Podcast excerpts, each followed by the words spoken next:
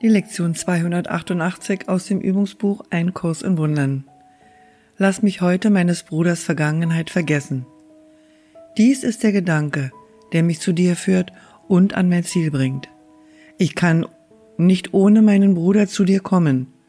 Und um meine Quelle zu erkennen, muss ich zuerst begreifen, was du als eins mit mir erschaffen hast.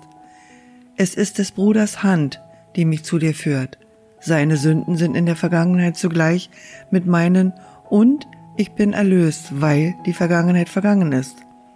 Lass sie nicht in meinem Herzen lieb und teuer sein, sonst werde ich den Weg verlieren, um zu dir zu gehen.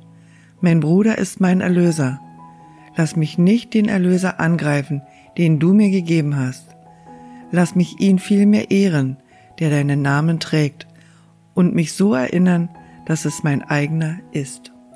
Vergib mir also heute, und du wirst erkennen, dass du mir vergeben hast, wenn du deinen Bruder im Licht der Heiligkeit erblickst. Er kann nicht weniger heilig sein als ich, und du kannst nicht heiliger sein als er.